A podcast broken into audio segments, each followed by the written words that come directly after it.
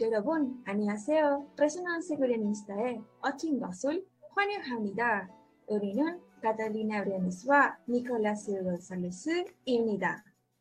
Hola a todos y a todas, soy Nicolás González y junto a Catalina Briones les damos la más cordial de las bienvenidas a Resonancia Coreanista.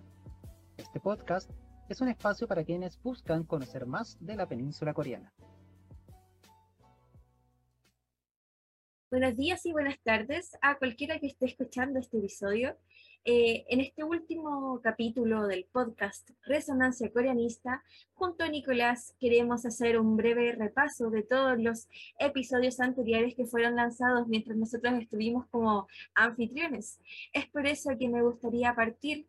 eh, consultándote, Nicolás, eh, si recuerdas lo que conversábamos cuando vimos el tema del juego del calamar y Herchoso junto a Francisca y Javiera. Sí, me acuerdo que en ese momento fue un capítulo que teníamos muchas ganas de hacer porque fue en un, en un contexto en que esta serie Squid Game, el juego del calamar, estaba muy de moda, estaba muy en boga en aquel momento. Me acuerdo que hablamos temas muy interesantes. Eh, por un lado me acuerdo que, que Francisca nos explicó todo el trasfondo de lo que era Hell Johnson, nos explicó también como su origen cinematográfico, esta vinculación con otro con otro género que si mal no recuerdo era de origen japonés. Pero me acuerdo también que Javier, eh, que Javier así nos comentó temas muy interesantes con respecto a lo difícil que es traducir las producciones coreanas por todos los, bueno, como toda cultura, por todos los modismos que tiene. Me acuerdo muy bien de que ella nos comentaba lo complicado que es decidir entre traducir así literalmente, por ejemplo, esta canción que salía en el primer capítulo del juego del calamar, si se debía traducir literalmente o se debía adaptar, como fue finalmente lo que se hace en la traducción de Netflix, al público local. Eso por mi parte eran los elementos que más me llamaron la atención. No sé si tú, Catalina, tienes alguno en mente. Bueno, además de los que ya comentaste, que a mí también me llamaron bastante la atención, pues pudimos abordar eh, Chosen de distintas eh, áreas, como es Francisca en el área del cine, y de, lo, y, de todo lo audiovisual y de, Javiera desde el lado de la traducción, también me llama la atención, eh, bueno, en sí lo que es Hell Chosen, que pudimos entender y profundizar en que son las problemáticas sociales que, eh, que transcurren en, las, en, en la Corea contemporánea. Eso en general fue algo que me llamó bastante la atención. Y para continuar, me gustaría también conversar de uno de mis episodios favoritos, que fue el de becas y estudio, donde abordamos distintas eh, becas con respecto a Corea del Sur, ya sea becas nacionales como becas internacionales.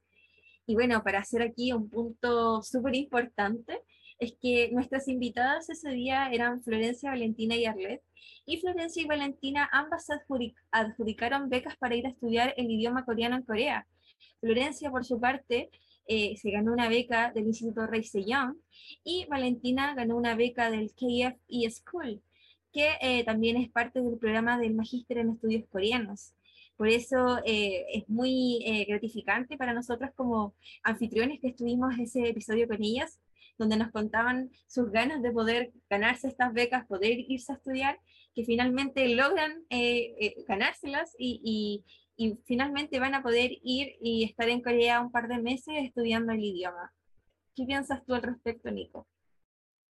Ese capítulo fue totalmente una, un acierto contar con, con ellas, también con Arlet, Arlet que también tenía una experiencia bastante grande estudiando fuera del país, en, en Alemania. Y bueno, con esto último que tú decías, uno se pone igual contento por la, por la situación de ellas, de que participan en este capítulo, hablan de las becas, nos hablan de, del interés que tenían en, en adjudicarse estas becas. Y, hace muy poquito ya, ya se confirmó que finalmente ya se van, entonces es como un acierto haberlas invitado a ellas en, en ese capítulo. Y, y, también sirve como un reflejo de lo que es el, la motivación de, de, querer estudiar, de querer adjudicarse estos temas. Y también sirve para ampliar de que hay oportunidades quizás para poder eh, profundizar el, aprendizaje de los estudios coreanos y creo que estas becas que se, que se adjudicaron ellas dos son un claro ejemplo de ello. Así que, no, nada, eh, sumarme también a lo que tú decías y, felicitar a, las compañeras por, por tremendo premio que, que obtuvieron y que en el fondo es, hay una proyección de ello, que es una proyección que yo creo que de muchas personas de que quieren estudiar eh, estos estudios en, en, el extranjero, específicamente en Corea, y que ellas son un, un reflejo de, de, aquellas personas que sí lo pueden lograr. Entonces, no hace más que uno alegrarse y, y sentirse contento por, por lo que ellas han obtenido. Sí, Nico, me sumo a tus palabras. Y bueno, para, para continuar, eh, uno de nuestros capítulos también eh, enfocado en todo lo que era diplomacia cultural, un capítulo con el que contamos con Vicente, un, un, profesional que está muy ligado a esta área, que está dedicando su tesis también con respecto a este tema y que nos contó eh, varias cosas que fueron eh, de bastante eh, in, interés como por ejemplo lo que es eh, la cultura coreana en sí, el K-pop, los K-dramas, el K-beauty, cómo han influido a nivel internacional, eh, cómo Corea se ha movido para, formarse, eh, para masificar su, sus producciones cultu culturales. Y, bueno, también como, ta también se ve esto, se, vio esto con Corea del Norte, que yo creo que tú, Nico, que tú, tú sabes más, nos puedes explicar mejor.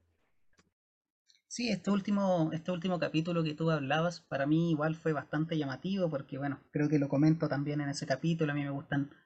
bastante lo, los temas culturales, entonces en sí la diplomacia cultural como concepto era algo que era más bien ajeno, que no conocía bien, pero ese, en ese capítulo yo debo admitir que, que lo disfruté mucho, que fue un capítulo bastante entretenido y como tú decías, el tema de Corea del Norte, que, él, que, él, que en aquel entonces Vicente, el invitado, dijera que, claro, pueden haber, se puede volver a reanudar esas conversaciones, pero también desde una perspectiva cultural, que la cultura no debe ser dejada en un segundo plano, a mí me pareció súper significativo. Eh, y también para no quedarme solo en lo de Corea del Norte, que es como de las temáticas que más me gusta, también quisiera ahondar que en ese capítulo se habló del, del rol de los, de los adolescentes, de la juventud como embajadores culturales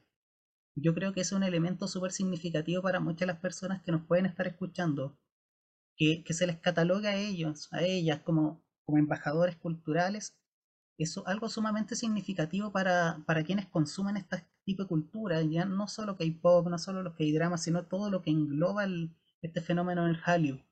Que sean partes de algo y que sean reconocidos por parte de las mismas autoridades como embajadores o embajadoras, yo encuentro que es algo sumamente significativo y, que en ese momento, cuando nos comentaba Vicente aquello, me pareció algo que me llamó demasiado la atención, porque dije, quizá hay mucha gente que, que quizá está con su pequeño canal de, de, YouTube, con su, pequeño, con su pequeña página de, de Instagram, esforzándose por promover lo que es la cultura coreana y quizás sin saber que puede llegar a ser catalogado como uno de estos embajadores o embajadoras culturales por parte del mismísimo gobierno, lo cual yo encuentro que es un tema no menor. Concuerdo contigo, Nicolás. En ese caso, yo creo que hasta nosotros podemos ser llamados embajadores de la cultura coreana, que estamos acá en este podcast, que somos parte del, único magíster en Latinoamérica de estudios coreanos, que buscamos promover la cultura, promover la historia, promover eh, todas estas problemáticas sociales las diversas áreas eh, que no solamente nos quedamos con lo que es K-pop, K-drama, que sino también queremos profundizar en las distintas eh, sectores, en las distintas áreas, en, en todos los ámbitos que, que, que, abordan Corea del Sur. Y bueno, para continuar también me gustaría dar cabida a el, un capítulo que lanzamos hace súper poquito, que es el de literatura eh, coreana escrita por mujeres. Eh, me gustaría que Nicolás comenzaras tú contándonos qué, recuerdas de este capítulo, qué fue lo que más te llamó la atención, eh, para que nuestros oyentes puedan entender un poquito más cómo, cómo fue todo este proceso. Fue un capítulo más bien breve, pero con mucha información. Javiera tuvo esa capacidad de, de explicar hartos temas en, en, poco tiempo. Me acuerdo que habló como de tres tópicos en generales. Me acuerdo de lo valioso que fue como este contraste entre las similitudes y diferencias de la literatura coreana con estas otras literaturas, especialmente con la, con la literatura latinoamericana, que es como la que uno tiene más cercana, que es la que uno puede hacer como más comparaciones sin ser tan experto en, en la materia. Pero también me acuerdo, y ya pasando al tema que era más importante, que es cómo se produce todo este este boom de la literatura de escritoras coreanas, ese fue en el fondo el tema central del, del capítulo. Me acuerdo mucho lo que ella explicaba del texto de Kim Ji-young. nacida en 1982, y de que cómo todo este libro recapitula varios contextos históricos de la situación de, la, de las mujeres en, en, esta parte de la península coreana. Un capítulo bastante entretenido, bastante, como te decía, de mucha información, porque también incluso llegamos a hablar de cómo surgen los intereses por, la, por esta literatura coreana. Y, y también quisiera aquí puntualizar un, un, apartado para luego darte el paso a ti y que nos cuentes más de esa experiencia, de que cómo se está fomentando la literatura coreana en Chile es algo que va a pasito a pasito, creo que así, así lo dijo Javier en su momento, que va de a poco, pero que va con paso lento pero seguro. Y quisiera también que ahí tú nos pudieras profundizar un poco más, porque tú eres la integrante también de ese club de, lectura que nos comentaba Javiera. Entonces ahí, te doy el paso a ti para que puedas profundizar un poquito más lo que fue ese capítulo. Sí, bueno, como comentas, Nicolás, yo también soy parte del club de literatura que menciona Javiera durante ese capítulo. Eh, y como bien menciona, es un, club que nos ayuda a conversar, que nos ayuda a interpretar, a compartir ideas, a, y bueno, obviamente se enfoca en leer distintos cuentos, distintos textos para luego conversar y poder intercambiar ideas. Entonces es un club eh, súper llamativo, súper eh, que, que nos entrega eh, bastante conocimiento y que podemos, como ya había dicho, intercambiar este conocimiento y conversarlo y, y, ver las distintas interpretaciones que cada una hizo. Entonces, eh, la literatura coreana en el fondo está pegando súper fuerte en Chile cada vez más y se puede ver reflejado en esto que nosotros como estudiantes de magíster quisimos crear un club de literatura dedicado a todo lo coreano. Y también, bueno, un, tema que me llama bastante la atención y que habla de esto Javier en el capítulo, es de cómo la literatura coreana escrita por mujeres está súper ligado con todo lo que es el feminismo y cómo ha sido quizás una plataforma para eh, reflejar y visibilizar las vivencias y las experiencias de las mujeres surcoreanas. Eh, y, y bueno, todo lo que, todas las problemáticas sociales y todo lo que significa ser mujer en Corea y vivir bajo un sistema quizás eh, patriarcal y confuciano.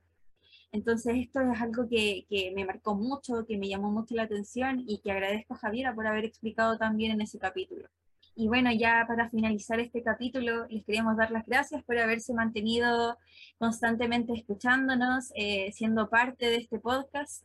Y eh, bueno, agradecerles a todos los que nos dieron también la oportunidad de formar parte de esta maravillosa, eh, este maravilloso evento. Eh, y bueno, no sé si quieres decir algo más, Nicolás. De, modo macro, agradecer de modo macro a, por la oportunidad que fue hacer esto, una experiencia novedosa, llamativa y que fue bastante entretenida a lo largo de, estos casi cuatro meses de, trabajo.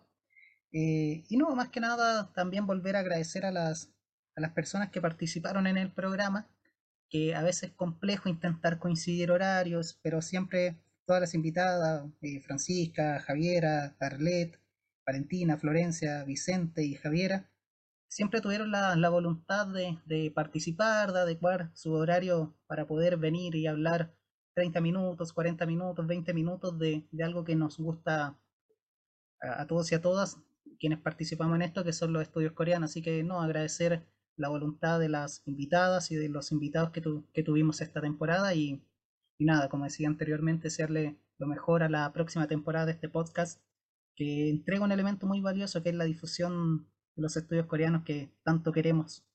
Gracias a quienes nos escucharon y serán en otra ocasión. Bueno, ha llegado el momento de despedirnos y junto a Catalina les agradecemos habernos escuchado y esperamos que prontamente nos podamos encontrar en un próximo episodio de su podcast favorito, Resonancia Coreanista.